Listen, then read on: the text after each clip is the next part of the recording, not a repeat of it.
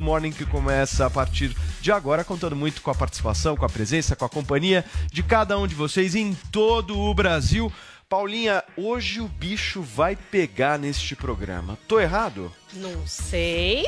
Será que vai? Será que vai ser tradição? Ontem o bicho pegou aqui, vamos ver como é que vai ser hoje. Estamos com a hashtag já para participação de vocês no Twitter, hashtag Deltan no Morning. Pode mandar sua pergunta, o seu questionamento, eu vou tentar contemplar vocês aqui no Twitter e, claro, comentar todos os nossos outros assuntos. Começou o nosso Morning Show. Muito bem, Paulinha. Então participe e mandem as suas perguntas. A Paulinha seleciona aqui as melhores e a gente faz os questionamentos devidos ao Deltan Dallagnol. Vini, e aí, o que, que você tá mexendo no celular aí? Tô conversando com o próprio Deltan Dallagnol, que tá a caminho aqui da, dos nossos estúdios. Tá ouvindo Paulo a gente Matias, agora, já, já está, manda recado. Já está nos ouvindo, já está se preparando aí para as perguntas de Zoe Martinez, de Vitor Grimbal, de Ricardo Salles, que também Ricardo Salles e Vitor Grimbal e Zoe Martinez. Esse é o trio de hoje? Esse é o trio de hoje. Ai, é meu aí. Deus do céu. Promete. Ai, meu Deus do céu. Vamos começar então o programa de hoje, gente. Vamos começar a nossa rodada de debates justamente falando sobre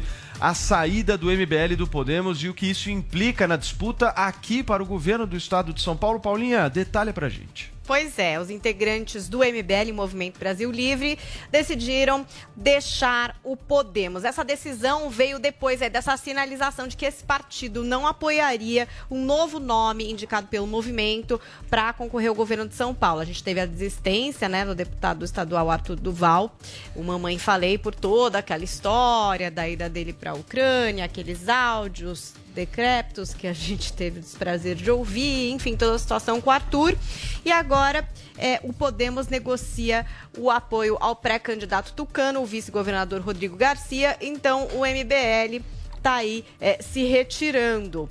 É, o Kim Kataguiri e alguns integrantes do MBL continuam aí reafirmando que o MBL mantém o apoio à pré-candidatura do Sérgio Moro à presidência. Então, nesse sentido, o MBL seguirá apoiando o Sérgio Moro aí nas suas redes sociais, enfim, acreditando nele como uma terceira via. Muito bem. Será?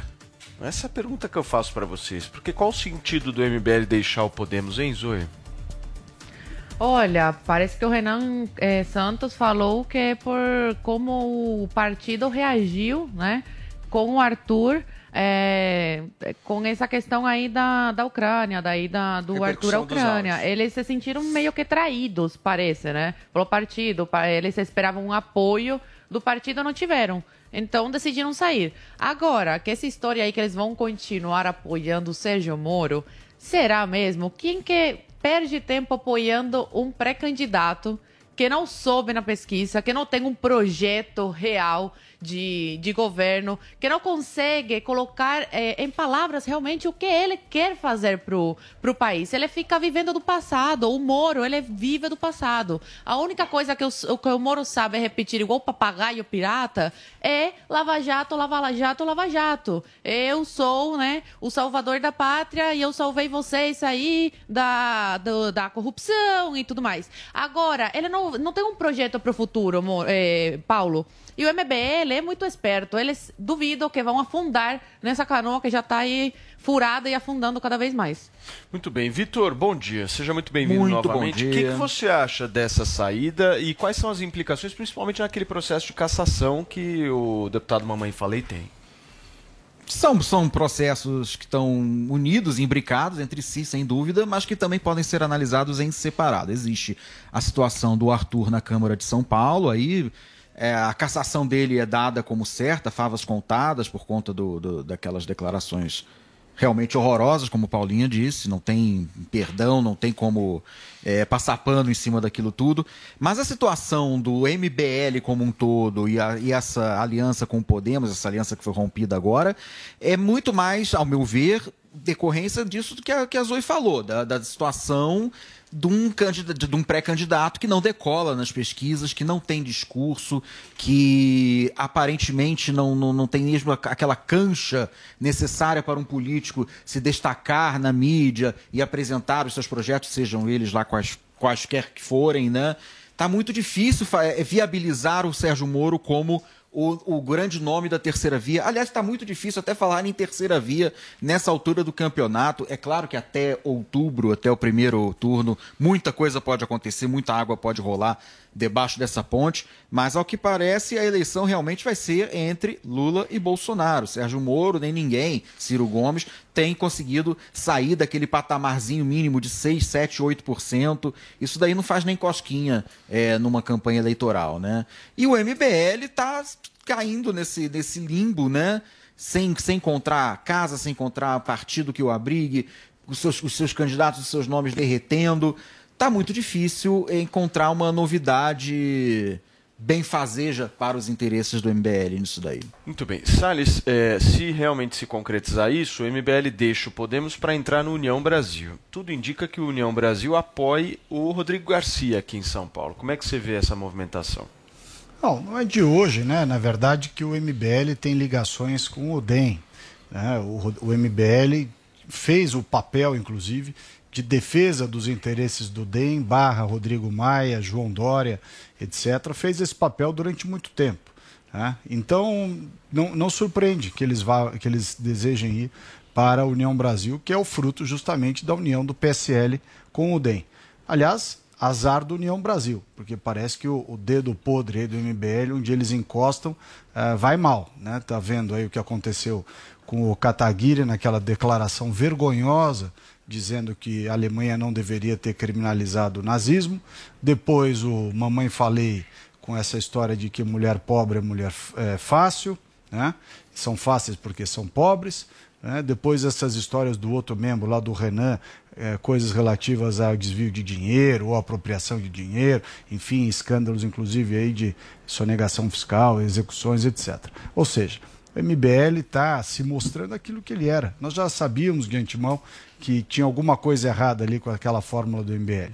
E quando essa turma vai, sai do Podemos, aliás, sorte do Podemos de ter se livrado do MBL, agora essa turma vai se aninhar aonde eles já estavam ligados, na verdade, que era quando eles começaram a fazer o jogo do DEM, do Rodrigo Maia, etc., para se opor ao Bolsonaro. Paulo, e, o, tem pesquisa, hein, Vini? Tem pesquisa tem nova? Tem pesquisa nova aqui. Tá. Antes disso, Paulo, o Arthur Duval, ele era o candidato do Podemos ao governo de São Paulo, né? Depois desses áudios vazados, de toda a repercussão negativa, ele mesmo retirou a candidatura e aí dá essa saída aí também do essa o MBL desembarca portanto, do Podemos, que o Podemos também não queria agora apoiar um outro candidato do MBL, não achava que era viável apoiar outro candidato do MBL ou um candidato que o MBL apoiasse ao governo do Estado de São Paulo e vai apoiar, portanto, o Rodrigo Garcia, que é o vice-governador. E aí tem a questão da candidatura à presidência também. Então, esse é o ponto. Porque esse é um ponto o importante. Rodrigo Garcia é o candidato do Dória aqui em São Paulo. É Sim. Então, o Dória pode receber também o apoio do Podemos para a presidência uh, da República. Só que também agora tem essa questão do Aécio, né, Paulinha, falando que dessa insistência da candidatura do Dória que está sendo muito ruim para o PSDB. Né? Teve, né? teve esse momento dessa entrevista para o All News é, do Aécio Neves, que fez essa análise da pré-candidatura do João Dória. E olha o que ele disse aqui, peguei as aspas para a gente trazer para a discussão. Passaram quatro meses e o candidato está estagnado nas pesquisas e com o maior índice de rejeição de todos os candidatos. Não é demérito nenhum compreender que insistir nesse projeto não levará o PSDB fatalmente a uma derrota, levará a quase extinção. É hora de ter responsabilidade. Se até agora o candidato não se viabilizou, deviam estar examinando a possibilidade de lançar o candidato ao Senado. Ele está falando aí é, do João Dória e ele entende que, como efeito dessa candidatura, o PSDB possa se tornar um partido nanico. E para o Aécio Neves, um nome melhor para concorrer ao cargo de presidente da República, né, seria o governador do Rio Grande do Sul, Eduardo Leite. Ele teria esse potencial para unificar a chamada terceira via. É, e aí ele também nessa entrevista acabou que não tratou daquela história do Leite com o PSD, né, do Kassab. Ele acabou não endereçando a isso. Ele falou que ele conversou com o Leite, que ele entende que o Leite seria melhor, lá, lá, lá, lá, lá, lá mas não chegou a entrar aí nessa celeuma de talvez o PSDB até perder o Eduardo Leite. Muito bem. Você quer que eu traga, Vamos Vini, lá. os dados da pesquisa Qual de pesquisa que NeoQuest para governador aqui de São Para Paulo, que tem justamente total influência naquilo que nós estamos falando. Meu querido Ricardo Salles, temos alguns cenários aqui. O primeiro cenário é aquele cenário que tem vários candidatos, né? que a gente sabe que nunca no final isso se concretiza. Mas nós temos Haddad com 24%, Márcio França 18%, Tarcísio 9%, Boulos 7%, e aí empatados vem Renata Abreu com 3%, a Renata Abreu é a presidente do partido do Sérgio Moro, Rodrigo Garcia, vice-governador de São Paulo, 3%, e Poit, 2%. Poit é pré-candidato pelo Partido Novo. Aí nós temos uma mudança de cenário, que é justamente a saída dos candidatos de esquerda e a concentração desses votos todos no Haddad. O cenário fica assim: Haddad 30%, Tarcísio 11%, Renata Abreu, candidata do Sérgio Moro, 7%. Rodrigo Garcia, do João Dória, 5% e Poit, 3%. Vamos para mais um outro cenário rápido, cenário que é justamente a saída da Renata Abreu do processo, a saída da candidatura do Sérgio Moro aqui em São Paulo. Fica Haddad 31, Tarcísio 12, Rodrigo Garcia 6 e Poit 4. E aí, se nós retirarmos a candidatura do Vinícius Poit, ficaria Haddad 35, Tarcísio 15 e Rodrigo Garcia 8. Salles, eu quero uma análise sua sobre esses cenários. Há um outro cenário, Paulo.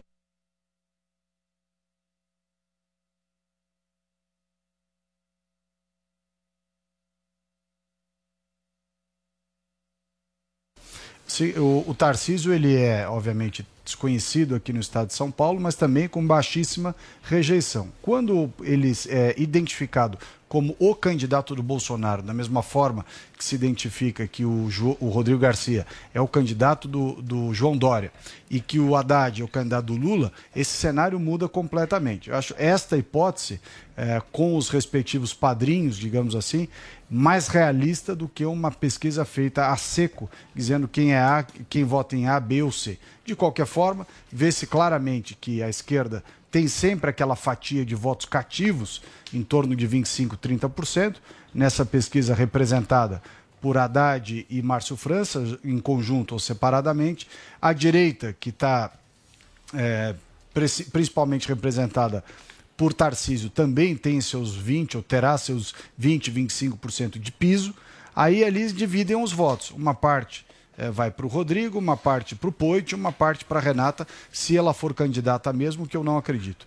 Salles, posso trazer pesquisa para Senado, Vini, aqui? Porque pode, também tem números pode. de Senado aqui. Vamos para o primeiro cenário. Da Atena, quase 40% das intenções de voto para senador aqui no estado de São Paulo. Seguido de Márcio França, que aí seria justamente a aliança que o PT pretende fazer com 15%. Paulo Scaff, 13%. Janaína Pascoal, 6%. Num cenário sem Paulo Scaff, temos da Atena com 42%, Márcio França, 21% e Janaína Pascoal, com 8%. Essa pesquisa eh, foi realizada justamente nos dias de ontem e anteontem. Entrevistou algumas Tem milhares cenários- de pessoas que eu vou pegar aqui. Nós temos 1.640 pessoas que foram Um entrevistadas. debate, certo? de- debate de Datena com Janaína ia ser O divertido. que, que vocês acham dessa coisa do Senado? Paulo, tem os cenários de segundo turno também, né? Vamos falar? Eu tenho aqui. Temos, eu temos. tenho aqui. Vamos lá. Vai lá. vamos para o cenário de segundo turno, então, Vini. Então, falei de Senado, vamos voltar à coisa do, dos governadores Sim. aqui, né?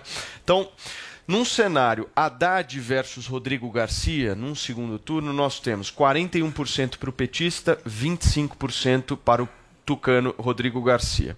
Num outro cenário de Haddad versus Tarcísio, nós temos 42 a 27% pró Haddad, pró candidato petista.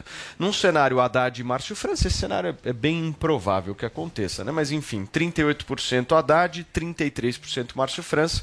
Num cenário Márcio França e Rodrigo Garcia, 44% para Márcio França, 15% para Rodrigo Garcia. E num cenário Tarcísio e Rodrigo Garcia, que eu também acho que é bem improvável que aconteça, 29% Tarcísio e 18% Rodrigo Garcia, minha querida Está bem estabelecido o. Haddad e aí vai ficar entre Rodrigo Garcia e Tarcísio. As aí, pessoas têm dito que essa é segundo uma lugar, né? eleição definida em primeiro turno da seguinte forma, né? o Haddad vai para o segundo turno, porque o voto do PT e da esquerda é um voto cativo, então não importa o que aconteça.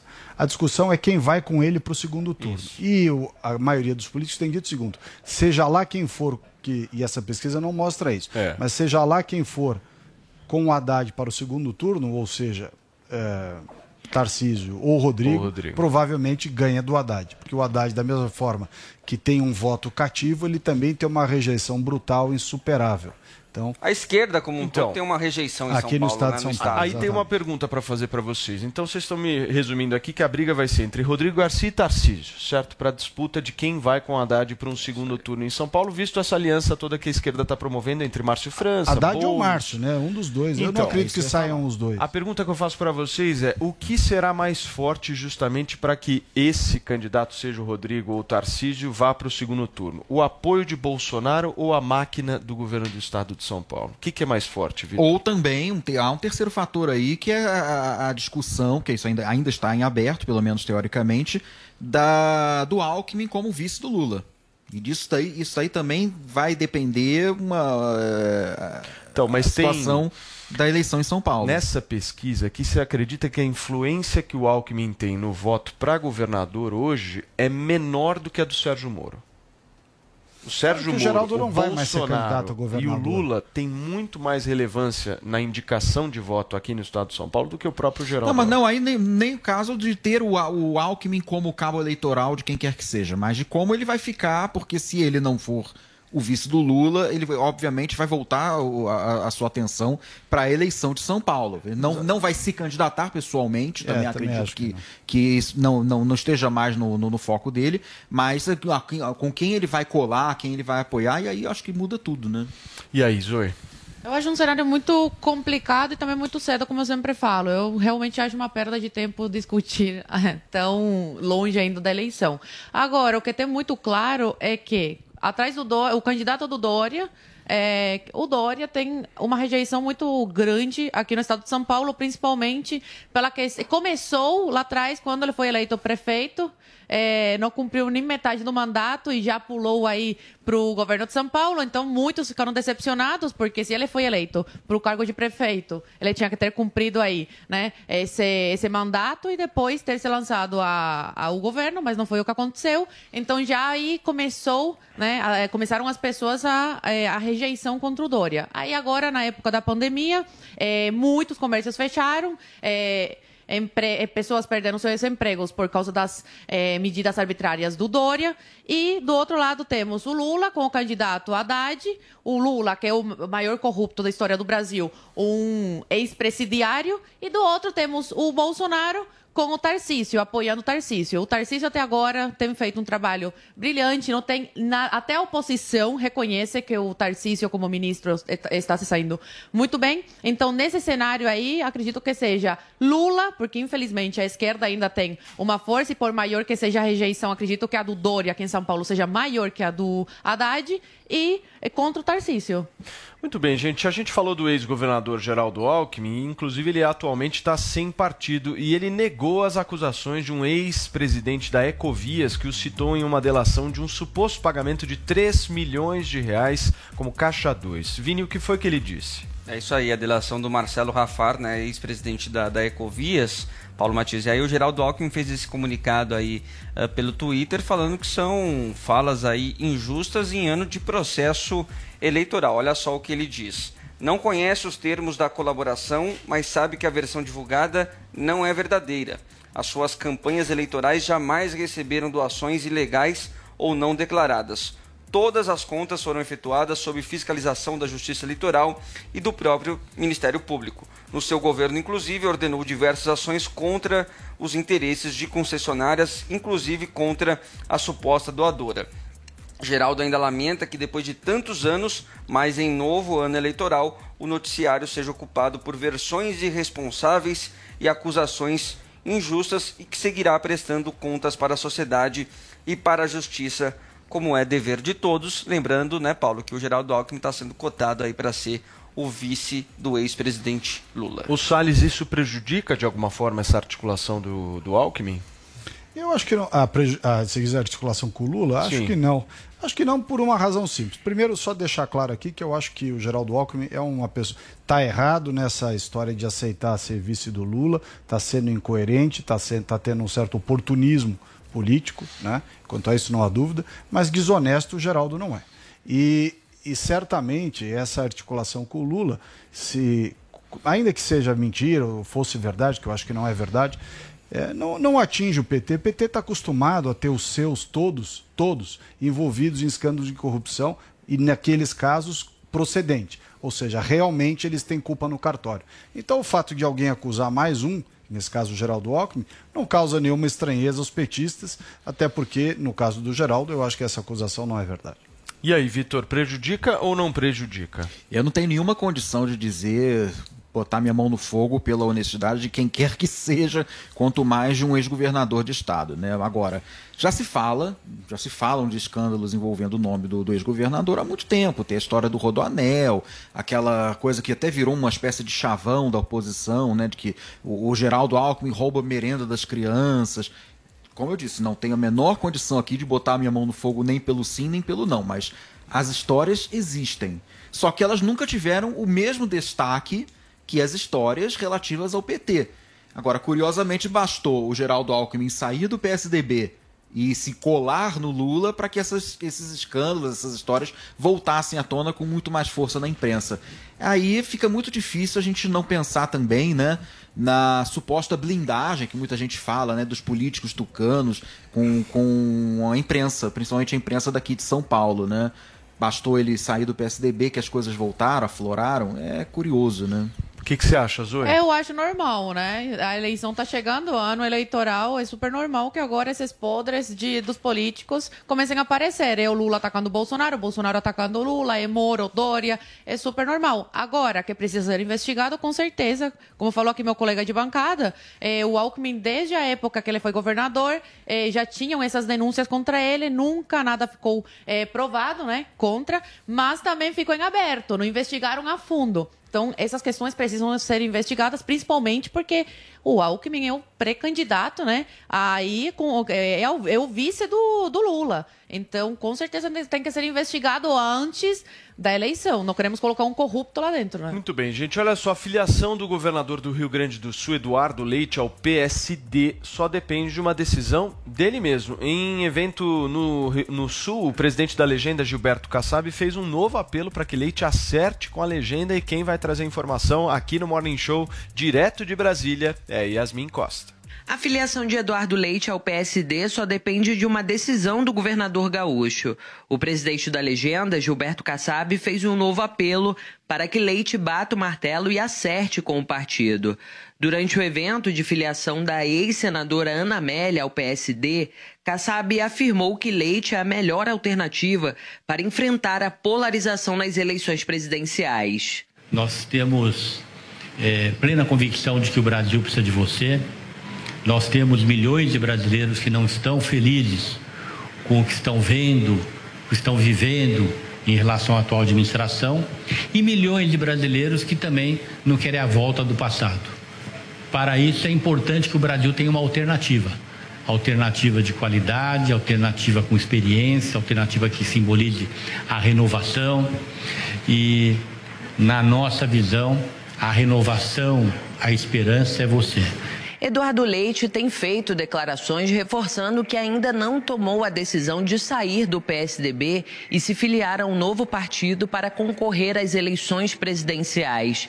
O governador do Rio Grande do Sul está no Partido Tucano há 20 anos e perdeu as prévias da legenda para o governador de São Paulo, João Dória. Nesta quarta-feira, durante um evento da Federação de Entidades Empresariais do Rio Grande do Sul, Eduardo Leite declarou que não quer ser um candidato para congestionar a terceira via. Eu não vou entrar numa disputa para fraturar uma já difícil terceira via, né, para dispersar ainda mais. Uh, uh, eu quero entrar, se for de fato, para ajudar a aglutinar e tentar ajudar a construir uma, um projeto viável, não para facilitar a polarização. Então, essas conversas que eu estou mantendo, e por isso que eu disse, vou usar a pista toda. Temos pista ainda. O pessoal diz, mas é pouco tempo, você não tem mais tempo, faltam Que dia é hoje? 16? Faltam 14 dias para tomar a decisão. Então vou usar o tempo que eu tenho disponível até onde eu acho que é o limite para tomar essa decisão. No começo desta semana, Leite se reuniu com líderes do PSDB.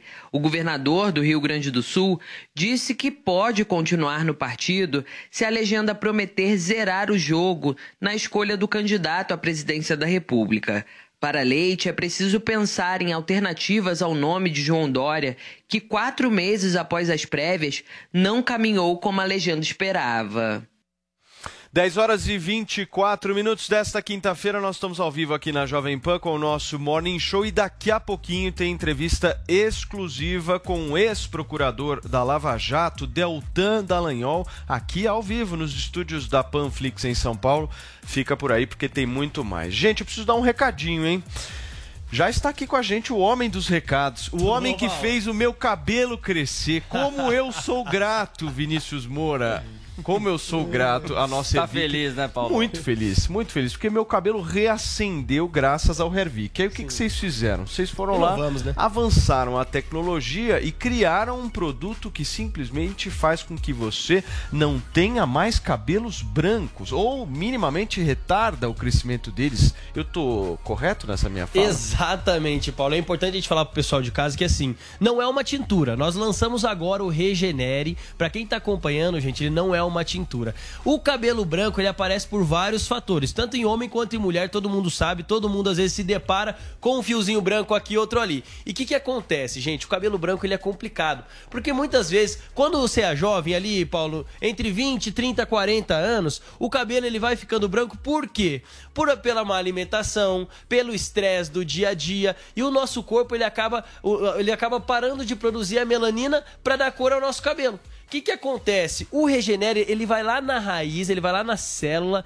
e faz com que ative novamente é, essa célula para que gere melanina no nosso cabelo, devolvendo a cor natural dos fios, gente. Então, olha só, você que tá com o cabelo branco, tanto homem quanto mulher, às vezes a pessoa ela pensa em pintar, né, Paulo? Todo É, mundo, ah, eu vou normal. pintar, vou passar uma tinta. Só que assim, quando você coloca química e tudo mais, dependendo do lugar que você vai, pode prejudicar sim os seus fios, pode prejudicar o couro cabeludo. Então, esse produto, gente, o Regenere que nós estamos lançando, você vai encontrar no 0800 020 1726. 0800 020 1726. É inovação, é tecnologia, é um produto que tem, Paulo, sim, o laudo de eficácia comprovado pela Anvisa, tem o teste, tem tudo certinho, toda a documentação, e quer dizer o quê? Que é um produto seguro, porque cabelo branco, Paulo, até quem já tem, por exemplo, todo o cabelo branco, tem jeito ainda. Por quê? Como eu falei, quando a pessoa ela é mais jovem, por conta dessa má alimentação, por conta do estresse do dia a dia, o cabelo vai ficando branco. Se você faz o uso do Regenere, o seu cabelo volta à cor natural. Por quê? Porque ele ativa ali a célula do cabelo. Quando a pessoa ela já está com 60 anos para mais, o que, que acontece? Aquela célula já morreu. Então ela não tem força para produzir melanina para devolver a cor do cabelo novamente. É E por isso aí que o cabelo fica branco. regenera e dá um up no processo. Isso, mesmo se a célula já morreu, se você tem o cabelo todo branco, a célula já morreu, o que, que o Regenere faz? Ele vai, elimina aquela célula e estimula o nosso corpo a produzir uma nova célula, fazendo com que o seu cabelo tenha novamente a cor natural. Então, não é tintura, gente, é dermocosmético, é tratamento pra você dar adeus aos fios brancos. Porque muita gente gosta do grisalho, não gosta, Paulo? É, tem Só gente que... gosta e tem gente que não gosta. Só que aquele depende. processo pra chegar no grisalho que é complicado, porque começa a aparecer um pouquinho de branco aqui, um pouquinho de branco ali, e isso acaba incomodando. Então, pra você dar adeus a esses fios brancos, Regenere chegou com toda essa tecnologia. É só ligar 0800 020 1726. 0800 020 1726. Tanto a ligação é gratuita quanto a entrega também é gratuita. Mas, gente, não fica adiando não. Estamos na semana de lançamento desse produto tecnológico sensacional e é o primeiro do Brasil, viu, Deixa eu te fazer uma pergunta, Diga porque lá. tem muita gente que acompanha o Morning que tem os seus 30 anos de idade, Sim. 35 anos de idade e não tem esse problema, Aham. certo? Ainda não apareceram os cabelos brancos. Pode prevenir. Você acha que é importante essa questão da prevenção? Com toda certeza. Por quê? Porque essa célula do nosso cabelo, ela vai, é, querendo ou não, enfraquecendo, Paulo.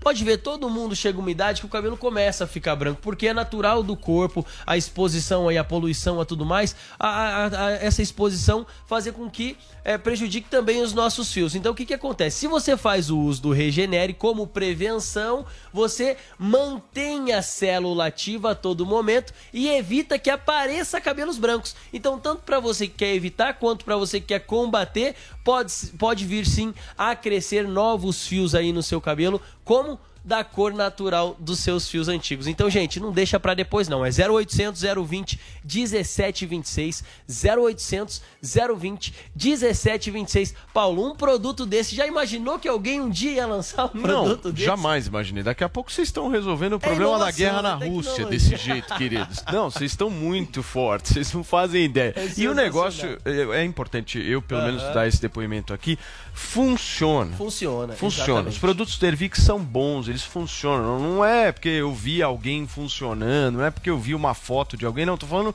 porque eu usei. Exato. Eu usei e realmente melhorou.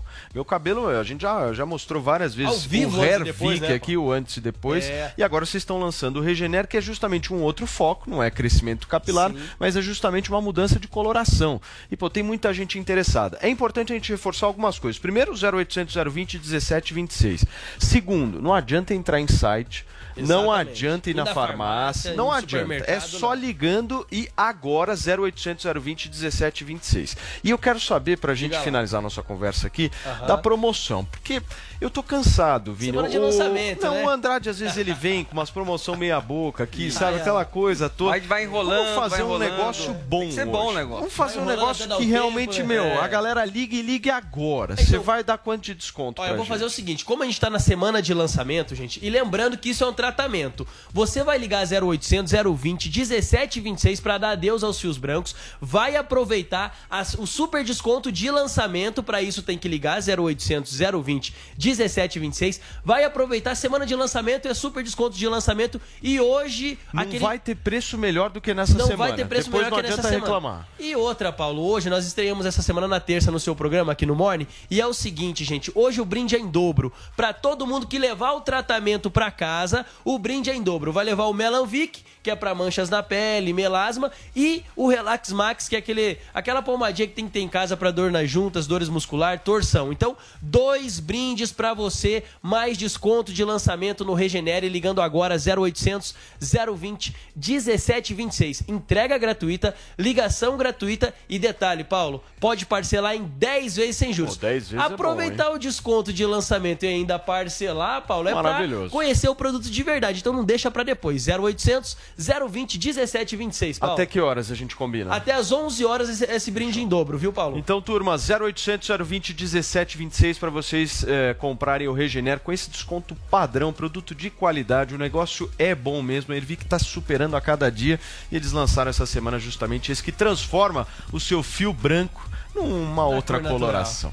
Falou, irmãozinho. Valeu, 0800 020 1726. Aproveita e até 11 horas, hein? Tem mais 28 minutos. Turma, vamos com a atualização da guerra na Ucrânia aqui no Morning Show. Nós vamos agora para Miami com o nosso Eliseu Caetano, direto da Brickell, para trazer informação para a gente. Salve, salve, Paulo Matias, salve, salve, turma do Morning Show. Muito bom dia para vocês aí no estúdio, bom dia também para todo mundo que acompanha a Jovem Pan News. O departamento de jornalismo da Jovem Pan segue acompanhando de perto aí os desdobramentos dessa guerra que já está quase chegando aí a um mês, viu? E a gente, ao longo desse período, tem trazido aqui, Paulo, algumas informações dos principais analistas de geopolítica do mundo quase que todos uníssono ali na opinião de que essa guerra pode durar meses e até anos, né? Pois então, ontem, finalmente, o presidente dos Estados Unidos, Joe Biden, cedeu também a, a- essa vertente de opinião mundial e pela primeira vez desde que a invasão russa começou a Ucrânia, confirmou que essa guerra pode sim ser longa, duradoura bastante difícil, viu? Ah, isso aconteceu durante uma coletiva de imprensa na Casa Branca, já no final da tarde, início da noite de ontem. Ele atendeu a imprensa ah, depois para dar algumas declarações personalizadas e foi indagado por um jornalista sobre a duração da guerra, se ele não realmente acreditava que a guerra já estava indo longe demais em termos de tempo. E ele falou: olha, preparem-se, porque essa guerra pode ser maior, pode ser mais longa, mais duradoura e muito mais difícil, viu?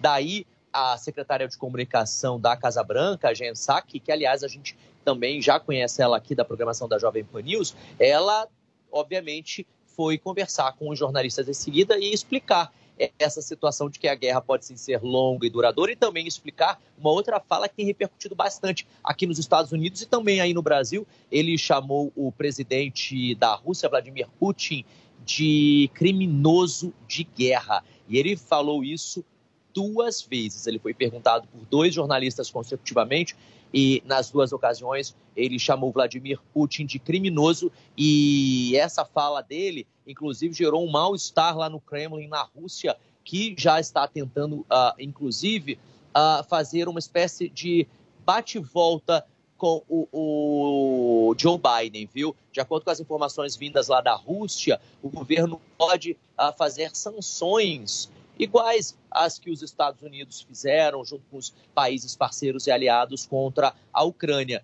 E aí uh, seria da seguinte forma: eles bloqueariam, por exemplo, uh, bens de Joe Biden ou de pessoas ligadas a ele lá na Rússia e nos países aliados. A grande questão é: será que Joe Biden, uh, será que os parceiros dos Estados Unidos têm negócios na Rússia, têm bens na Rússia? Fica uh, o questionamento. Mas, como eu estava falando, a James Psaki, que é a secretária de comunicação da Casa Branca, ela foi a público e disse o seguinte: olha, as, observa as observações do presidente falam por si mesmas, viu? Então, abre aspas aí. Ele estava falando com o coração e sobre o que temos visto na TV, as ações bárbaras feitas por um ditador brutal por meio da invasão de um país estrangeiro. Ela disse ainda que há um processo legal e que continua em andamento no Departamento de Estado e que esse processo pode ter atualizações a qualquer momento. Essa última fala já diz respeito à questão da duração dessa guerra. E Paulo, turma do Morning Show, audiência da Jovem Pan, pasmem,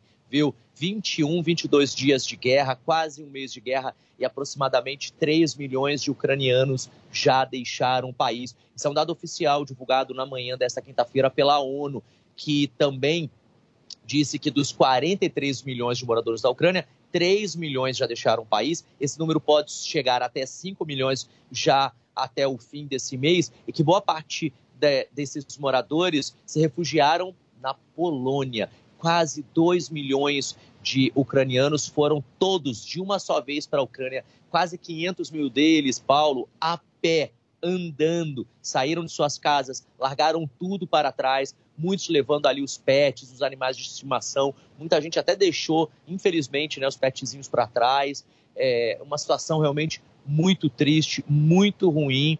Uh, mais de 500 mil pessoas deixaram uh, a Ucrânia a pé com, com, destino a Ucrânia a pé com destino à Polônia, perdão. E ainda de acordo com a ONU, boa parte dessas pessoas que estão buscando refúgio no mundo nessa, que aliás já é a maior crise de refugiados da história da Europa, viu? Nada foi visto nesse sentido desde o final da Segunda Guerra Mundial, só para a gente ter um efeito comparativo. E a ONU afirma que boa parte desses uh, imigrantes devem sim vir parar aqui nos Estados Unidos. Aliás, uma informação, Paulo, também de última hora, Sim. aumentou o número de refugiados uh, ucranianos detidos aqui na fronteira dos Estados Unidos com o México. Essa informação foi divulgada agora de manhã pelo Departamento de Imigração dos Estados Unidos. Eles não trouxeram maiores números, maiores informações, mas uh, disseram que esse número uh, aumentou bastante nos últimos dias. O que seria isso? Imigrante que foi da, da Ucrânia para outro país aqui vizinho dos Estados Unidos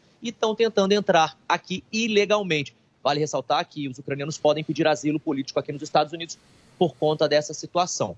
Paulo, uma última notícia também bem rapidinho. País vizinho aqui, o nosso, o Canadá, acabou de fechar o espaço aéreo para a Bielorrússia, viu? Essa medida começa a valer agora, ao meio-dia, pelo Muito horário bem. local dos Estados Unidos. Tá Eliseu, bom? obrigado, antes de cara. encerrar, Posso mandar um beijo aqui? Senão me matam. Depende, pra quem que você vai mandar? É um grande amigo de São Paulo que abriu um negócio novo, Bruno Vanenck. Bruno, parabéns, meu irmão. Tô aqui, olha, vibrando por você. Ele, ele é fã Ô, Eliseu, você acha um que isso aqui é programa da Xuxa? O que, que você acha, hein?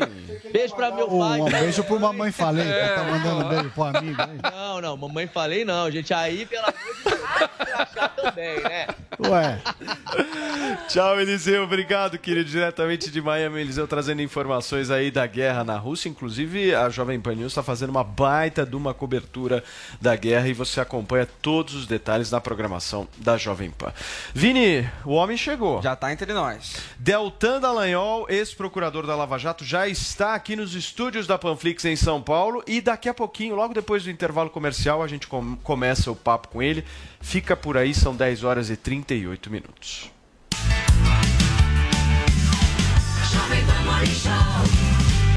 Aproveite a oportunidade da D21 Motors para comprar seu veículo da linha Caoa Sherry com condições imperdíveis. Confira. Toda a linha Tigo e Arizo 6 Pro com as três primeiras revisões grátis, ou taxa zero, ou seguro total grátis. Você escolhe. Venha conferir. Acesse d21motors.com.br barra ofertas e consulte condições. No trânsito, sua responsabilidade salva vidas. Jovem Pan, Morning Show. Jovem Pan Morning Show. O Super Mês do Consumidor já começou nas lojas 100. Loja 100. Bicicleta Calói Alumínio Supra, Aro 29, 21 marcha, Suspension. Nas lojas 100, só 1.798 à vista. Ou em 10, de 179,80 por mês, sem juros. Ventilador Mondial NV61, com 6 pás e coluna. Nas lojas 100, só 288 à vista. Ou em 10, de 28,80 por mês, sem juros. Super Mês do Consumidor. Facilidade assim, só nas lojas 100. Mais uma vez, como sempre, imbatível. Esta, esta, esta é a Jovem Pan. Chegou, tá no ar, vai começar. Pode ter certeza. Chuchu Beleza. Chuchu Beleza. Oferecimento C6 Bank. Baixe o app e abra sua conta. Gente, e eu que tava indo pra Nova York, aí virei pro Rô, falei que a gente precisava comprar dólar. O Rô falou, Sam, esquece. Entra agora no app do C6 Bank e abre uma conta global. Falei, que é isso? Aí ele me explicou que é uma conta em dólar ou euro no mesmo app da minha conta C6 Bank no Brasil. Super fácil de abrir, que é só seguir o passo a passo e pronto. Aí com a conta global a pessoa consegue comprar dólar ou euro com a cotação menor, pagando menos IOF, consegue fazer saques no exterior e o melhor, né? Qualquer compra internacional com a conta global sai em média 7% mais barata que com o cartão de crédito, você acredita? Não, falei, então tá. Eu abro a conta global no C6 Bank, a gente vai pra Nova York, eu compro aquela bolsa carérrima que eu tava de olho, e com o dinheiro que eu economizar eu te pago um jantar no Cipriani pra você não brigar comigo, que tal? ah, parece maluca, né? não, sério. Se você vai viajar e é que nem eu, que gosta de gastar, mas não gosta de jogar dinheiro fora, abre agora uma conta no C6 Bank.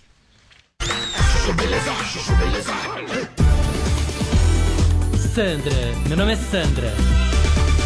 Gente, posso falar? E o Leozinho, que foi convidado para passar o fim de semana na fazenda de um amiguinho novo do clube. Aí a mãe do menino me ligou, falando que eles estavam indo de avião. Falei, de avião? Hum, não sei, viu? Vou ter que perguntar pro Rô, meu marido, tá? Enfim. Aí a mãe do menino viu que eu tinha ficado em dúvida, pegou e mandou a foto do avião eu mostrar pro Rô, pra ele ver que o avião era seguro, você não sabe. Um jato, mas um jato! Aí eu mostrei a foto pro Rô, o Rô falou, como é que chama o pai do menino? Aí eu falei, o Rô falou, Sam, relaxa, tá? Conheço o pai, eles são super ricos, só o jato custa uns 30 milhões de dólares, tá? Avião voa com dois pilotos, tripulação super profissional. Falei, gente, não sei se eu quero que o Leozinho vá nessa fazenda. Não, sério. Porque se ele voa nesse mega jato do amiguinho, depois vai voar no nosso, vai achar o quê, né? Que o nosso é porcaria? Aí vai virar um menino infeliz, frustrado. Eu sei que pro Leozinho viajar ia ser super legal, parará, mas posso falar? Não dei conta. Menino já não acredita mais em Papai Noel, Coelho da Páscoa. Eu vou estragar mais um sonho do menino? Deixa ele acreditar que o pai dele é o mais rico da turma e pronto, né? Ele ainda não tá preparado para ter esse tipo de choque de realidade. Sandra, meu nome é Sandra. Chuchu Beleza. Quer ouvir mais uma historinha? Então acesse youtube.com barra chuchu beleza.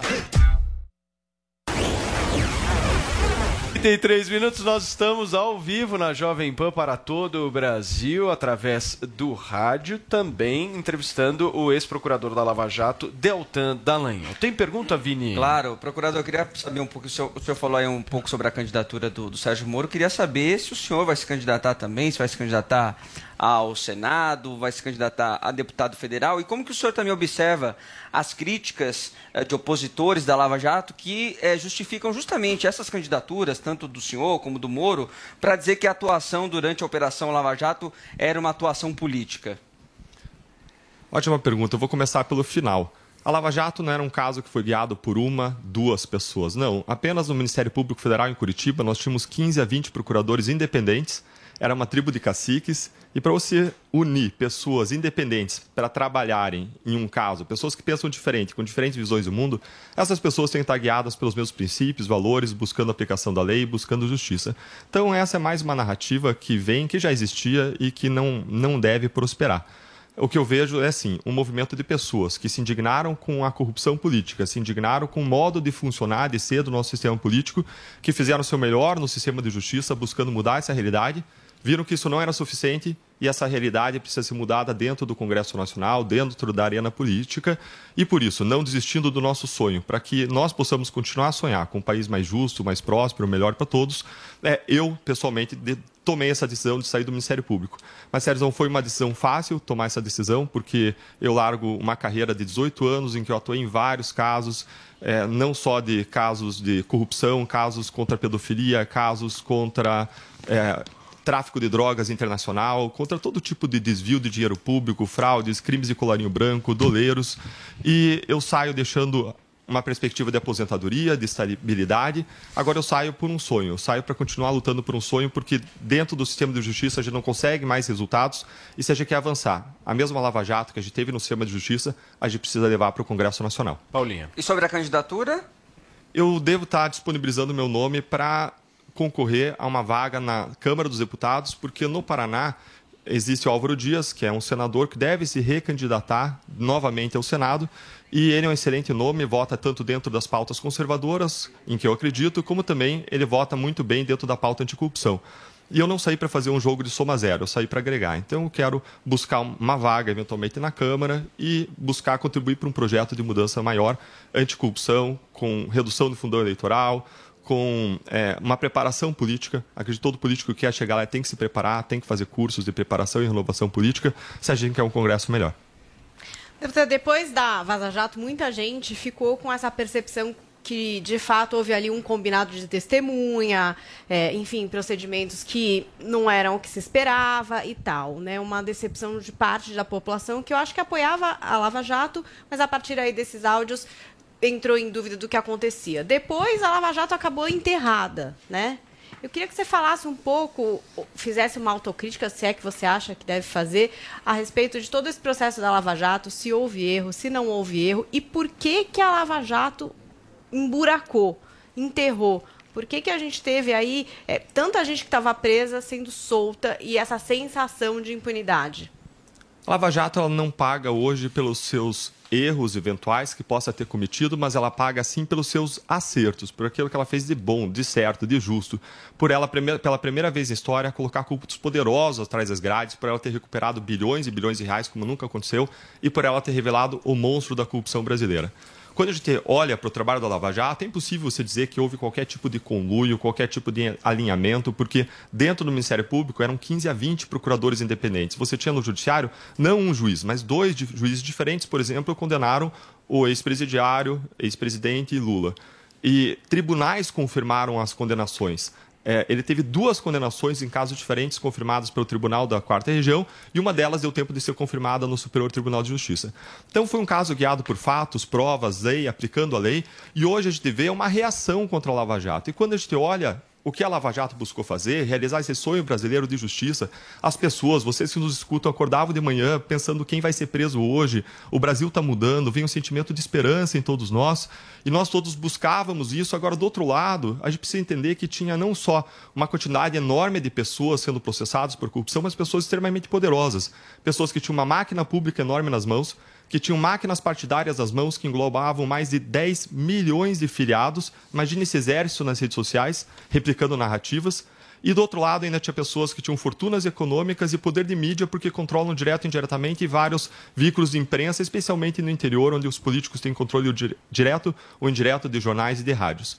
Então, do outro lado, tem uma máquina poderosa para fabricar e replicar narrativas. Então, é normal que exista uma reação quando a gente vê lutas contra injustiças históricas arraigadas ao longo de toda a história, a gente vê que sempre houve um- uma reação de perseguição, de retaliação, de vingança.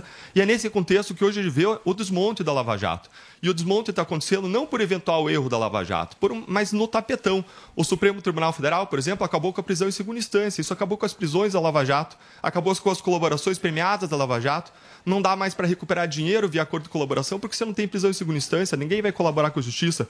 Além disso, o Supremo Tribunal Federal está mudando regras.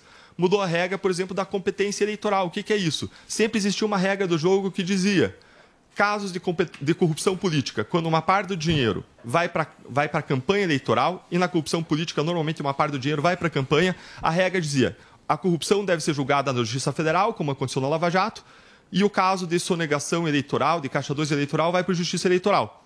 Sempre foi assim. O STJ julgava assim. Se a gente tivesse feito diferente lá na Lava Jato, o STJ tinha derrubado a Lava Jato, tinha lançado por terra. Então a gente seguiu a regra do jogo, só que aí o Supremo muda a regra em 2019 e passa a dizer que agora não. Agora, caso de corrupção política, com a parte, quando parte do dinheiro vai para a campanha eleitoral, tem que ir tudo para a Justiça Eleitoral.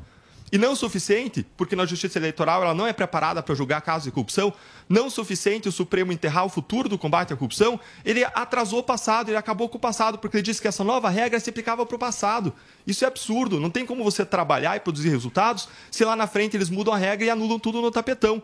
Eu tenho comparado isso com o jogo de futebol, em que o juiz, no final do jogo, antes de apitar a partida, ele diz que agora falta dentro da área não é mais pênalti e muda o resultado do jogo, anula gols para trás.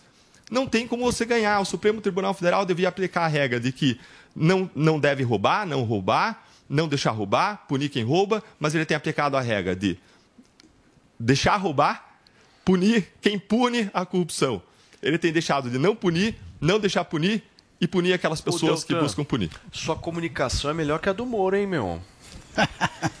Rapaz, treinado é, olha, é muito homem, difícil mas também, é uma máquina. né? Eu preciso... Tá sendo injusto. Mas eu rapidinho. Candidato, eu, eu tenho que te falar uma coisa. Não, eu sou péssimo para falar em público. Apresenta o meu processo. É melhor que a do Tá Moro. falando que Paulo, não é clara. Não, língua tô te falando, ô, Deltan. Eu acho que o combate à corrupção precisava de uma, uma fala um pouco mais firme É, mesmo. Paulo Matias. O que, que é, ô Sérgio Moro? É, eu sou péssimo para falar em público, eu sempre fui horrível para falar em público, mas, como dizem, coloca um- uma pessoa para coisinha? lutar por uma boa causa, ela fala. Rapidinho, em relação também a essa questão da Lava Jato, quando o Moro é, se desliga do trabalho dele como juiz e é, entra como ministro do Bolsonaro, você acha que isso também trouxe alguma desconfiança é, em relação à Lava Jato mesmo? Muita gente sentiu isso, né? Que o cara estava lá fazendo um bom trabalho de combate à corrupção, de repente ele pega e adere a um governo que foi eleito no meio de tudo isso, com o Lula sem poder ser candidato. E só Você sente que isso complementando, a, só complementando a pergunta da Paulinha, muitos dizem hoje que o Moro se refere hoje à, à Lava Jato, no- nos seus posicionamentos, em primeira pessoa. É. Como se ele estivesse liderando mesmo, quando ele devia ser um ator era o distante da- juiz, dessa né? operação, né?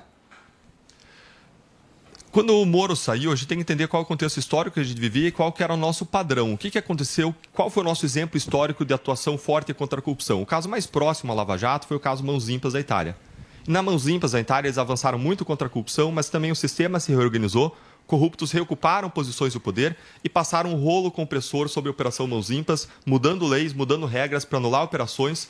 Eles substituíram o discurso contra a corrupção, medidas contra a corrupção, por medidas contra supostos abusos de autoridade que jamais foram comprovados. Lá na Itália aconteceu a mesma coisa que começou a acontecer aqui no Brasil.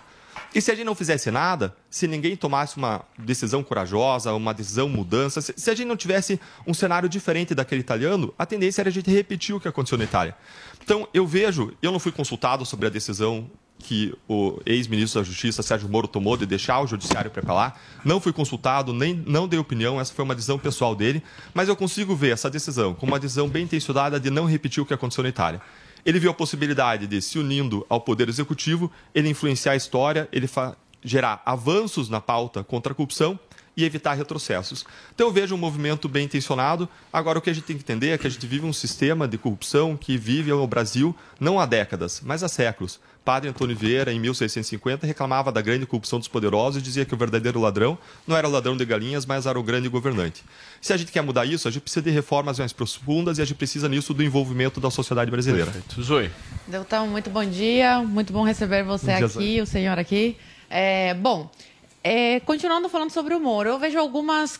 Assim, ele é meio contraditório. Falo por quê? Primeiro, pela questão dele ter ido para um governo onde a única pauta em comum que parece que ele tinha é a da Lava Jato, porque o resto é desarmamentista, os valores conservadores, é, tudo isso parece que ele não era tão alinhado com o Bolsonaro, com o projeto de governo do Bolsonaro. Então ele deixa a magistratura, um cargo vitalício, para entrar num governo que você nem sabe se daqui a quatro anos vai continuar no, no poder. É meio estranho. Então, assim, a, a maioria dos brasileiros vê como oportunismo dele querer entrar para o STF. Então, eu queria saber a tua opinião a respeito disso e também a respeito do Moro se dizer eh, de ser contra a corrupção, eh, um combatente firme, mas quando o Fachin descondenou o Lula, ele pediu no Twitter para os brasileiros respeitarem essa decisão do Fachin. Então, são algumas contrariedades aí, que, umas contradições que eu vejo que não faz muito sentido.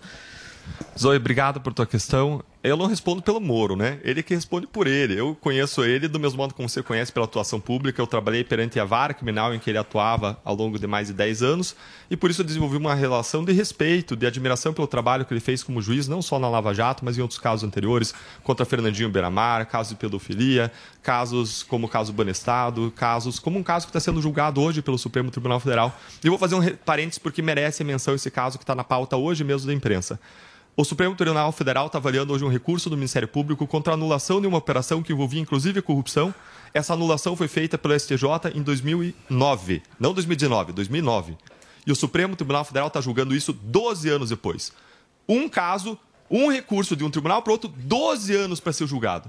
Agora imagine se cada tribunal, cada instância demorar 12 anos para julgar o caso. Dá 42 anos para julgar um caso. A justiça não funciona no Brasil.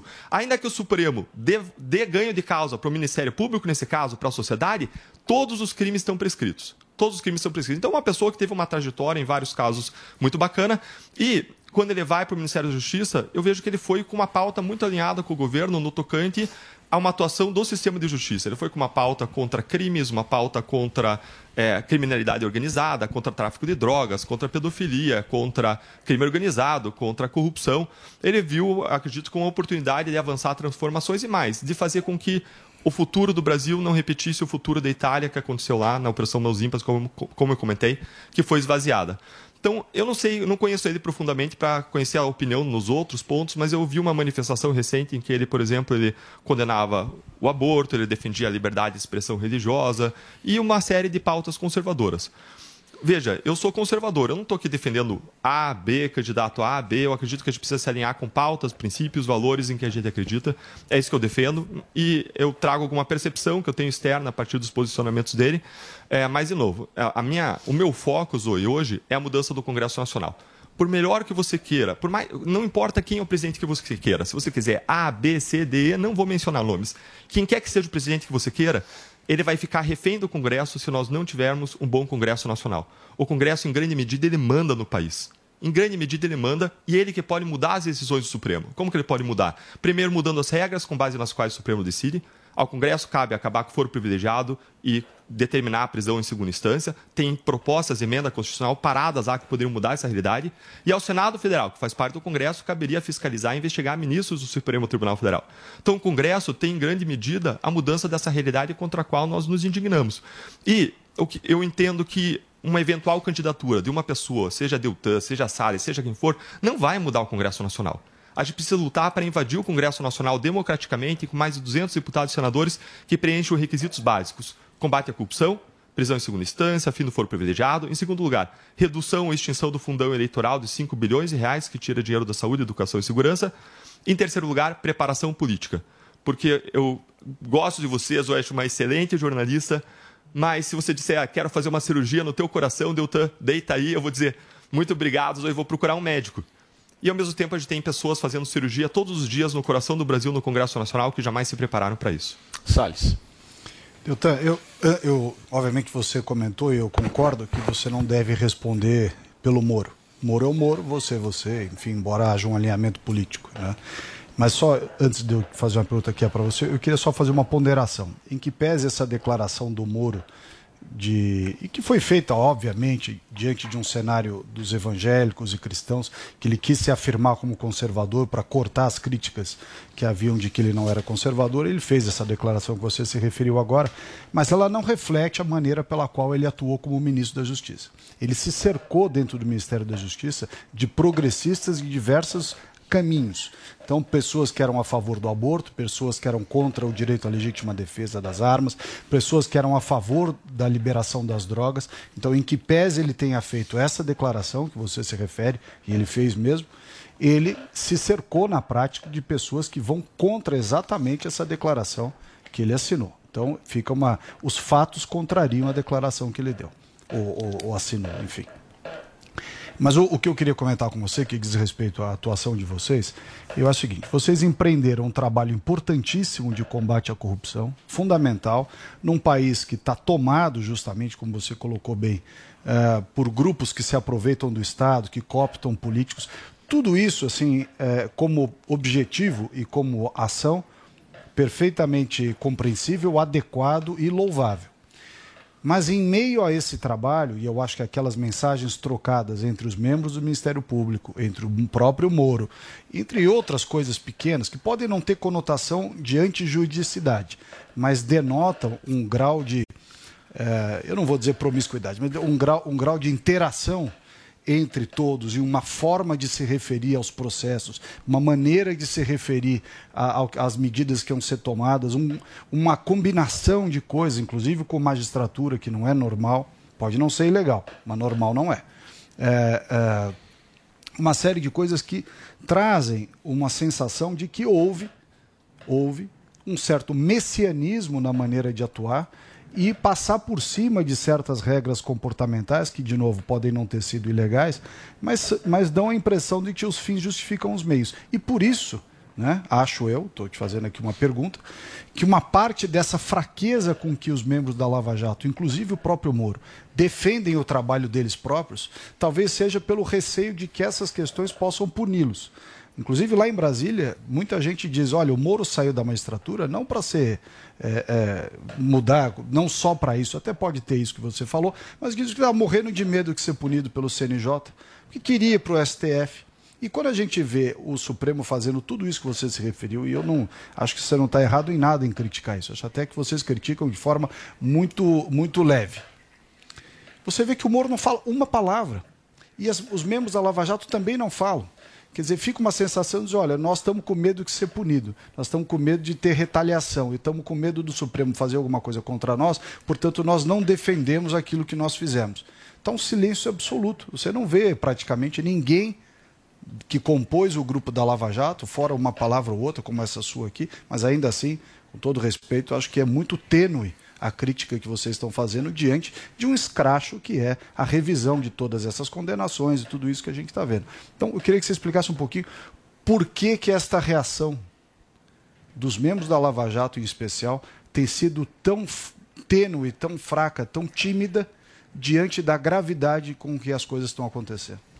Salles, obrigado por você colocar essas questões, me dar a oportunidade de levar ao ouvinte, ao telespectador, uma série de informações às quais às vezes ele pode não ter acesso, como talvez você não tenha tido acesso a algumas delas. É, quando eu sou uma pessoa conservadora, eu sou contra o aborto, eu sou a favor da pessoa poder ter uma arma na sua casa, eu sou a favor da liberdade religiosa, eu sou a favor da família, eu sou contra a pedofilia, contra a sexualização precoce das crianças, eu sou contra o tráfico de drogas e como isso pode impactar vidas, famílias, sou contra a violência, inclusive contra a mulher. Eu tenho uma série de pautas conservadoras. Agora, isso não me impede de conversar com pessoas que pensam diferente do que eu. A pluralidade é algo importante na democracia. Eu tenho certeza que muitas pessoas que estão nos escutando têm familiares nos grupos da família que pensam diferente.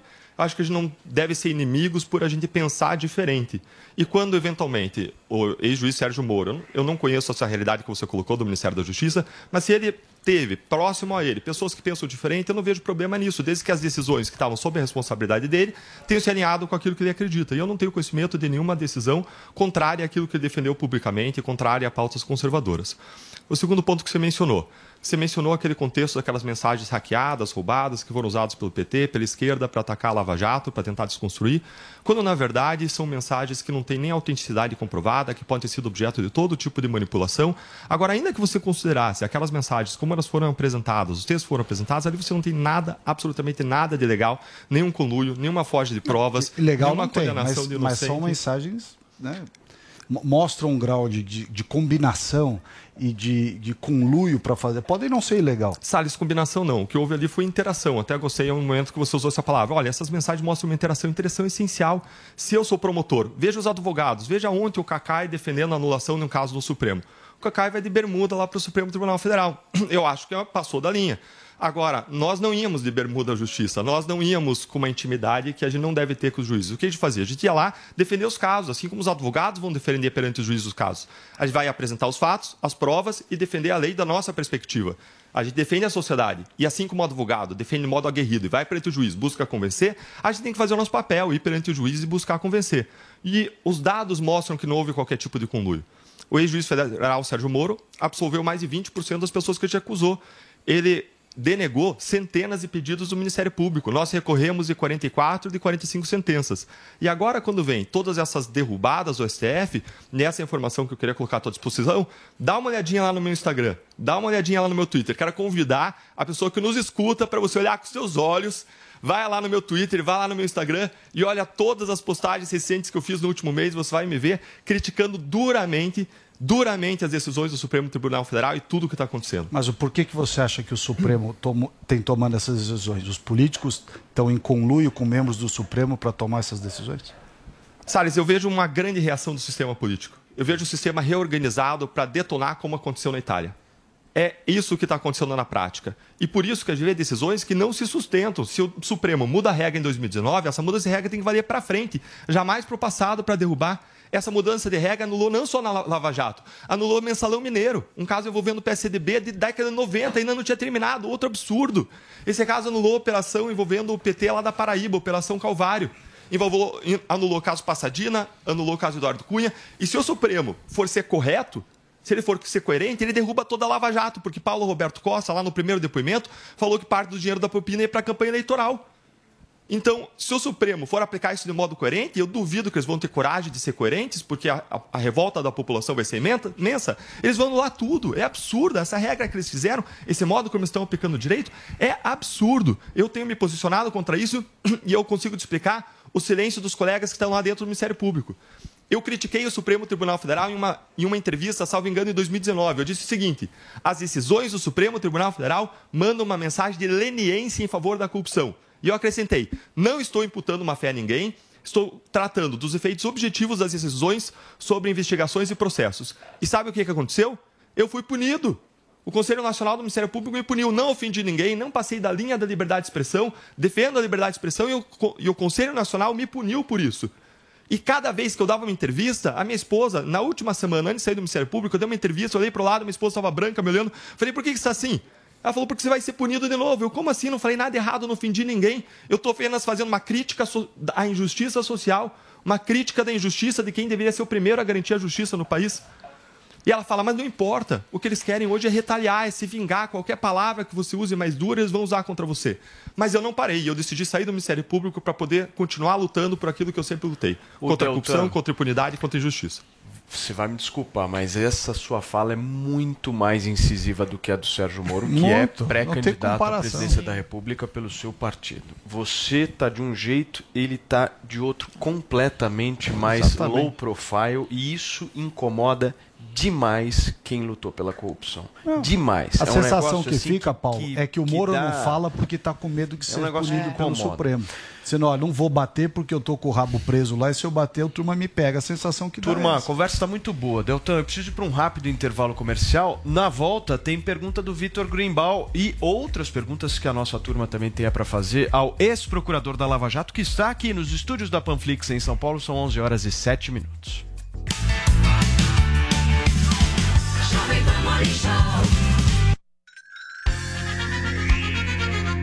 A Jovem Pan apresenta Conselho do Tio Rico. Senhoras e senhores, Meu nome é Daniel Zuckerman, esse é o Conselho do Tio Rico, mas calma, calma, calma, calma, que agora eu vou ter que cantar em hebraico. Fala, até. Zuki. Yom Uledet Sameach, Yom Uledet Sameach. É um parabéns pra você hebraico. Tem aniversário, tio! Valeu, Dá um beijo aqui. obrigado. Esse ano é nosso de novo. Dá um abração aqui. Você vê que eu não tô ficando mais novo, tô ficando mais experiente, né? Sempre, sempre, sempre, sempre. Tio, é o seguinte, a sua experiência precisa ter um conselho. Aliás, celebrando tua vida, você é um cara que eu quero que você seja eterno. Você em- sabe, é, é. Eterno enquanto duro. Cê, é, quanto duro, sempre duro. Agora, você sabe que muita gente pergunta, pô, tio, da onde você tirou essas ideias, essas experiências todas? Eu vou te falar um negócio. Da Sabe- onde? Sabe o que negócio que me impulsionou sempre? O quê? Papai sempre me mandava viajar pra abrir a mente. Essa é uma pergunta que eu quero te falar. Vale a pena gastar o dinheiro com o quê? Com coisa material ou com viagem? Viagem não é barato, hein, tio? Não é barato. Vou te falar um negócio, depende do bem material. Mas se for supérfluo, tipo, puta, um carro, alguma coisa assim, eu me dou bem com gente que viaja, Zuki. Eu já, eu já estudei isso e eu comecei a, a perceber que eu gosto de gente que viaja. Sabe por quê? Por quê? A viagem abre a mente das pessoas. Todo mundo fala, porra, o Brasil é ruim, não sei o quê. Quando você vai viajando pra fora, você vai vendo que o Brasil tem seus pontos ruins, óbvio, e seus pontos bons. Perfeito. E aí, e ninguém tira essa experiência tua. É verdade. Puta, quanto mais você viaja, não interessa se você vai ficar no Ritz de Paris ou no mochilão. Tem que viajar, olhar gente nova, conversar, porque a mente abre muito. Eu concordo com você. Se eu tivesse um carimbo, eu dava agora na tua testa e falava: você tá certo, E tio." agora, final de, de pandemia, vamos ver se a gente começa a viajar mais. Eu tava com mais saudade bizarra de viajar. Puta! Eu amo viajar. Agora eu vou falar uma coisa. Você me deu de presente, eu preciso agradecer publicamente uma viagem pra França. Você pagou e eu agradeço, viu? Foi a última viagem que eu fiz, É, viu? só que você vai me trazer um vinho que custa três vezes mais o preço dessa Fala o passagem. vinho que você sonha em ter na sua adega. Aliás, você ganhou um vinho aí de 1900 e... É verdade. Não? Fala, não Mas que fala. vinho que foi? Qual vinho que foi? Eu gosto de dois. Um Cheval Blanc Cheval Blanc. e um Robrion. Robrião, se você quiser agradar o tio Rico. Esse Lopes não tem na adega, hein, É, tio? puta merda. E vem cá, eu tomo isso de café da manhã. Você adora tomar vinho de manhã, né, tio? É, la, lava o esôfago. Esse foi o Conselho do Tio Rico aqui na Jovem Pan. Beijo grande. Conselho do Tio Rico. Aproveite a oportunidade da D21 Motors para comprar seu veículo da linha Caoa Sherry com condições imperdíveis. Confira toda a linha Tigo e Arizo 6 Pro com as três primeiras revisões grátis, ou taxa zero, ou seguro total grátis. Você escolhe. Venha conferir. Acesse d21motors.com.br barra ofertas e consulte condições. No trânsito, sua responsabilidade salva vidas. Jovem Pan Morning Show.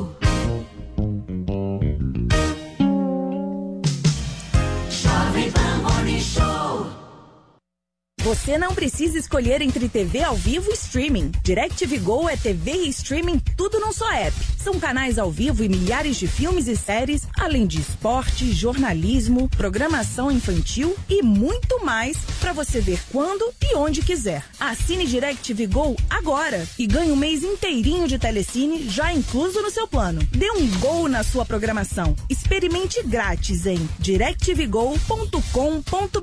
DirecTV Go, TV e streaming, tudo num só app. Você já conheceu alguém que não gostasse de inovação? Eu também não. Por isso eu viajei pelo mundo todo buscando as inovações mais importantes que estão sendo feitas em vários segmentos. Da arquitetura ao entretenimento, da alta tecnologia à mobilidade, da educação à saúde.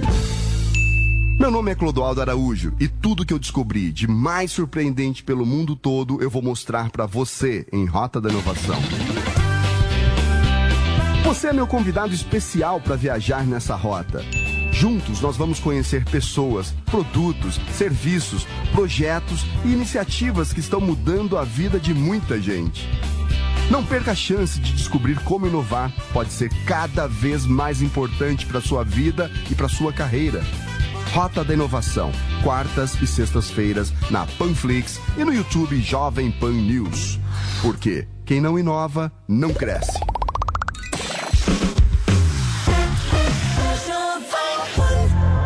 O Super Mês do Consumidor já começou nas lojas 100. Impressora multifuncional HT 2774 com Wi-Fi nas lojas 100, só 498 à vista. Ou em 10, de 49,80 por mês, sem juros. Notebook positivo quad-core, memória de 4 GB e armazenamento de 128 GB SSD nas lojas 100, 2.098 à vista. Ou em 10, de 209,80 por mês, sem juros. Super Mês do Consumidor. Facilidade assim, só nas lojas 100. Mais uma vez, como sempre, imbatível. Quer acompanhar os conteúdos da Jovem Pan sem pagar nada? Baixe Panflix. Já são mais de 800 mil downloads no nosso aplicativo. Lá você acessa toda a programação da Jovem Pan: news, esporte, entretenimento, saúde e muito mais. Não perca mais tempo e baixe já. Panflix, a TV de graça no seu tablet ou celular.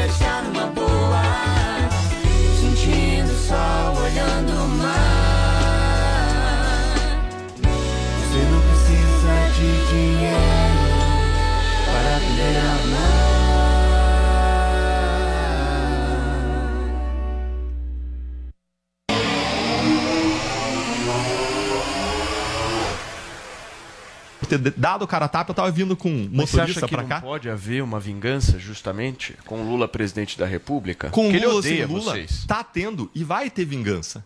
Eles estão tentando fazer de tudo. A PEC, eles tentaram passar uma PEC que foi a PEC 5 ano passado. Essa PEC 5 ia mudar a composição do Conselho Nacional do Ministério Público.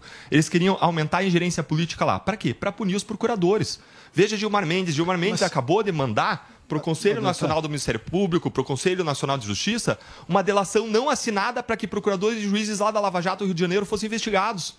Ele jamais fez isso em relação a qualquer corrupto. Ninguém manda delação não assinada para lugar nenhum. Agora ele fez em relação aos procuradores do Rio de Janeiro e em relação ao juiz Marcelo Bretas do Rio de Janeiro. A gente vê uma reação, uma vingança do sistema, sim. Agora o problema é que eles não têm fato. Eles não têm fato. Qual é o fato? É, o problema é que a gente sempre seguiu a lei e trabalhou tecnicamente, em cima de fatos das provas e da lei.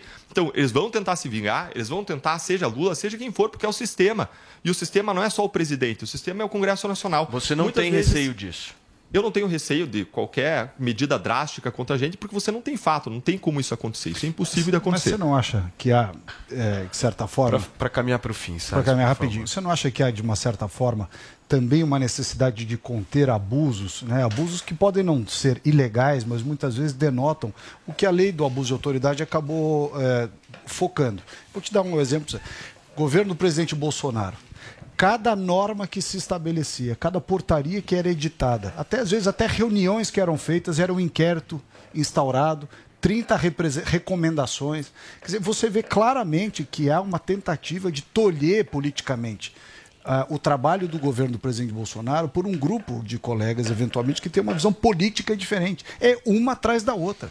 Uma atrás da outra, assim, centenas, não é? Estou falando de dezenas, estou falando de centenas de inquéritos e representações e procedimentos preparatórios de coisas que são claramente o inconformismo político com decisões de mérito tomadas pelo governo. Se você não tem um Conselho Superior do Ministério Público com alguém de fora para dizer, olha, não vai, não pode ter corporativismo nisso aí. Isso não acaba nunca.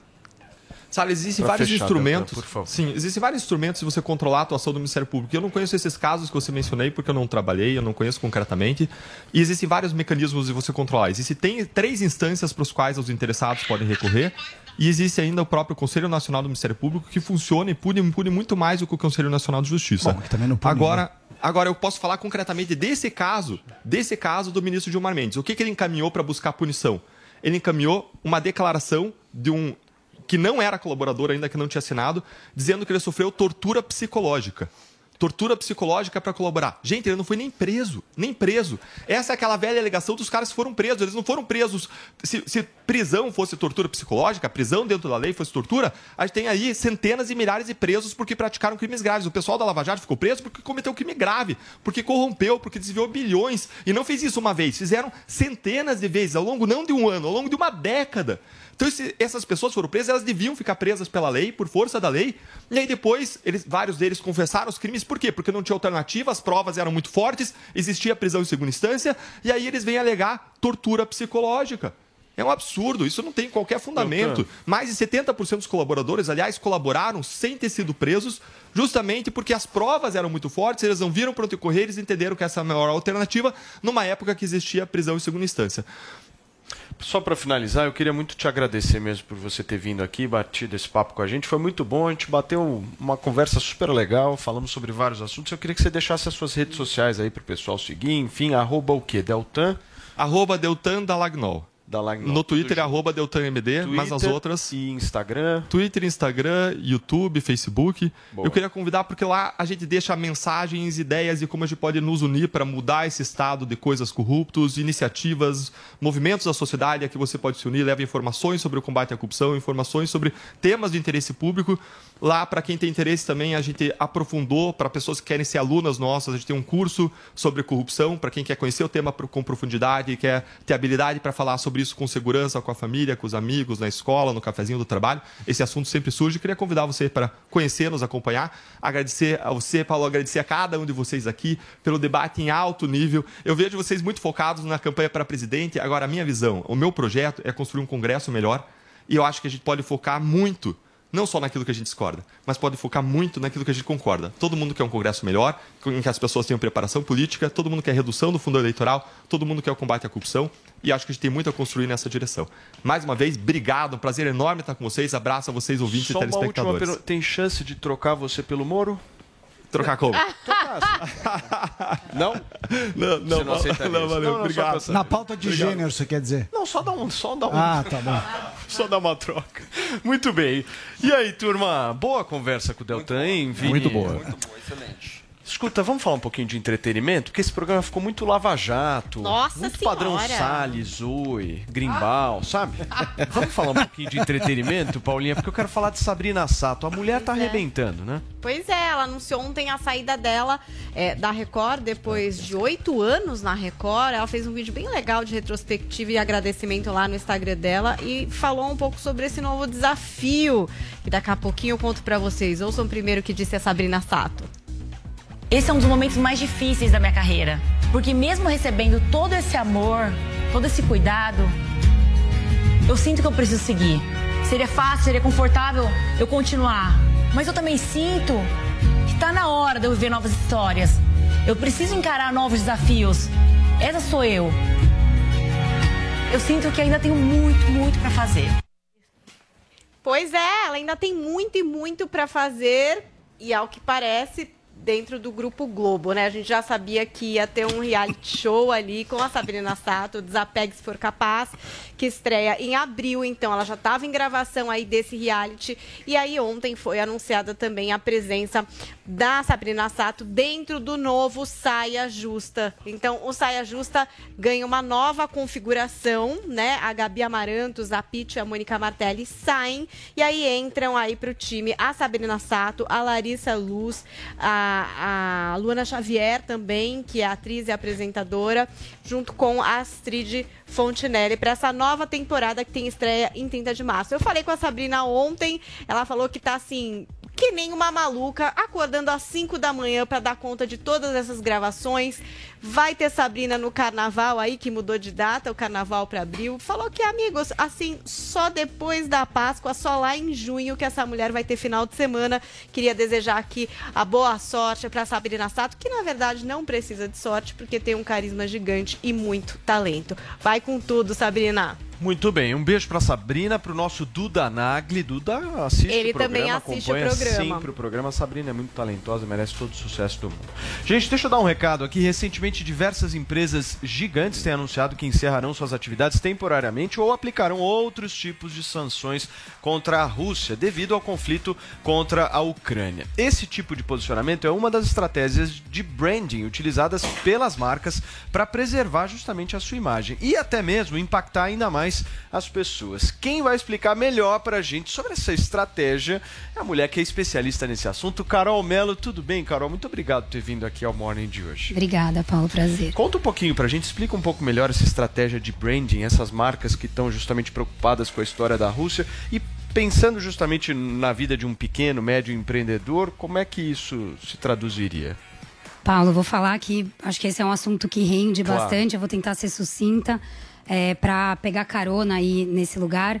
Eu gosto de fazer uma comparação de marcas e pessoas, né? Acho que se a gente parar para pensar que marcas e pessoas têm muito mais em comum do que diferença, fica mais fácil entender, né? Quando a gente é, é, parte da premissa de que tem muito tem, a- as marcas têm propósito, como as pessoas têm, elas têm um jeito de ser e fazer, elas têm uma personalidade, elas têm uma estética. É, quando a gente fica perto de um inimigo, fica, fica complicado as- os nossos clientes ou as pessoas que estão perto da gente gostarem da gente. Então, acho que o que tem acontecido com a Rússia é, e com as marcas, muitas que estão sa- perdão, saindo dali, é, é um pouco disso, né? Você acha tão- que o trabalho de gestão mesmo de marca hoje para um pequeno e médio empreendedor é fundamental?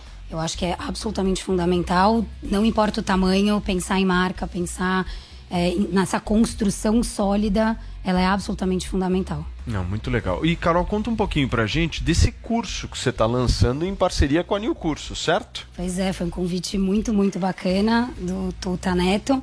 É, a gente é, parou para. Eu tenho uma paixão, é, fui descobrir aí ao longo da vida que a minha paixão é por gente, por relacionamento, e que marcas e pessoas têm uma similaridade enorme. Então eu, eu a gente construiu, eu fui, fui me especializando em branding, especializando em marca. Eu tenho uma consultoria de marca que tem 10 anos, chama Marcas com Sal, e hoje eu sou sócia de uma agência de publicidade, chama Galeria, que cuida de marcas como o McDonald's, Natura, Vivo, Itaú, muito grandes. E aí você, você- o Tuta pegou o telefone, te ligou e falou, Carol, vem aqui, eu preciso que você crie um curso justamente na New Cursos para que você possa ensinar essa nossa audiência que nos assiste e nos acompanha essas estratégias que são fundamentais na venda, fundamentais na gestão empresarial, é isso? Exato, elas, elas são absolutamente fundamentais, foi essa ligação.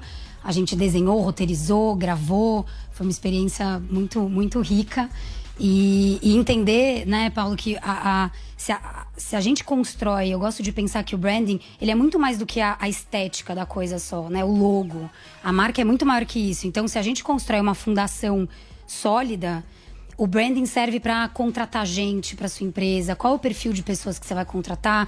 Qual é o tamanho, é, é, do- o tom de voz, a forma como você vai falar sobre você, o tipo de produto que você vai ter? Tudo passa por uma estratégia de marca e de branding. Gente, é o seguinte, basicamente o que a Carol Mello tá falando aqui pra gente é que existe um curso agora na New Cursos, acesse niucursos.com.br, que é o curso de branding, sua marca além do logo, que vai justamente ajudar vocês a terem mais estratégias e fortalecer essa questão do marketing dentro das empresas. É importantíssimo para uma empresa poder se destacar em um mercado cada vez mais competitivo, então a Carol tá lançando esse curso tem justamente cupom de desconto, Andressinha? Tem um cupom aí? Se puder me falar qual que é, tem um, inclusive uma promoção 50% de desconto de lançamento, certo, Carol? Certíssimo. É isso? E não precisa de cupom. A Andressa tá me explicando aqui no ponto. Não precisa então de cupom. Você vai acessar agora o newcursos.com.br, niucursos.com.br e só hoje 50%. Também não adianta amanhã querer,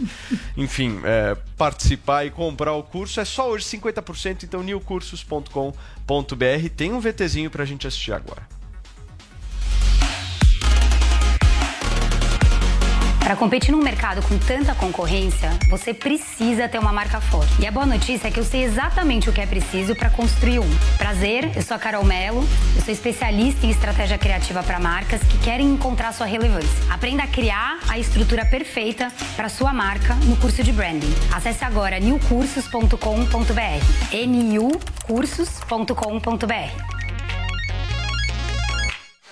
Muito bem, gente, tá aí. Papo final aqui do nosso programa, certo, Vini? Deixa eu falar uma coisa Eu quero saber da estreia de hoje. Não, o negócio, o negócio É. bom é hoje que vai O acontecer. filho nasceu! Ai, minha cabrita! Fala, cabrita! Gente, foi um parto de trigêmeos, mas esse podcast entra no ar hoje, ao vivo, com Lara Nesteruk, melhor estreia, apresentado por mim e pela Antônia Fontinelli, Que minha grande parceira aí.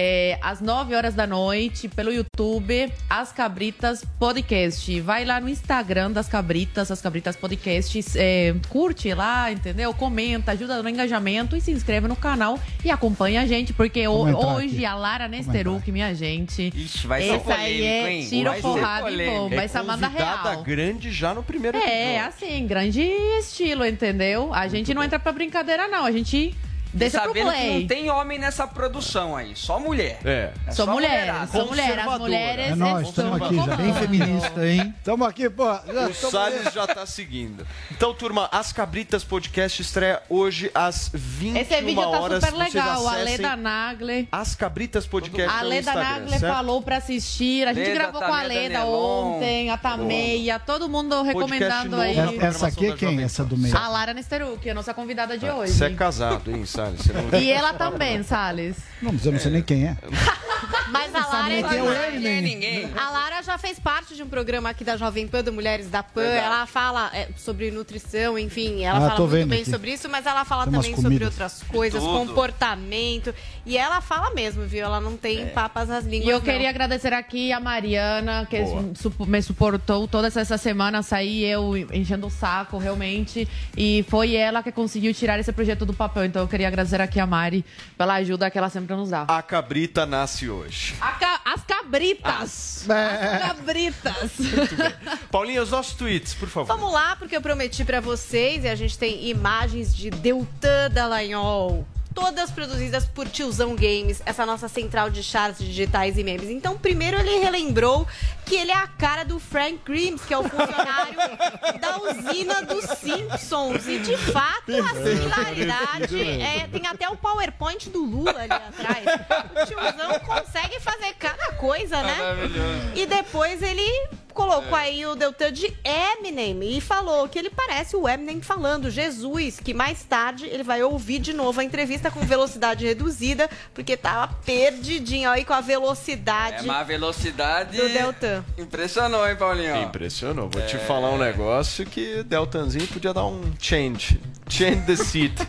Muito bem, turma. Acabamos por hoje. Muito obrigado. As cabritas, 9 horas da Vocês noite. estão convocados. Salles, Não, um vocês, abração, meus hein? colegas de bancada, estão convocados, hein? Tem que dar E audiência amanhã pra comentaremos as polêmicas que você vai trazer lá. Opa. Vitor Grimbal, muito obrigado pela sua companhia. Eu que agradeço mais uma vez, Adoramos querido. você está aqui. Salles, Vini, Paulinho, um beijo a todo lá. mundo que participou. Amanhã, sexta-feira, a gente está de volta aqui na Rádio que virou TV. Tchau.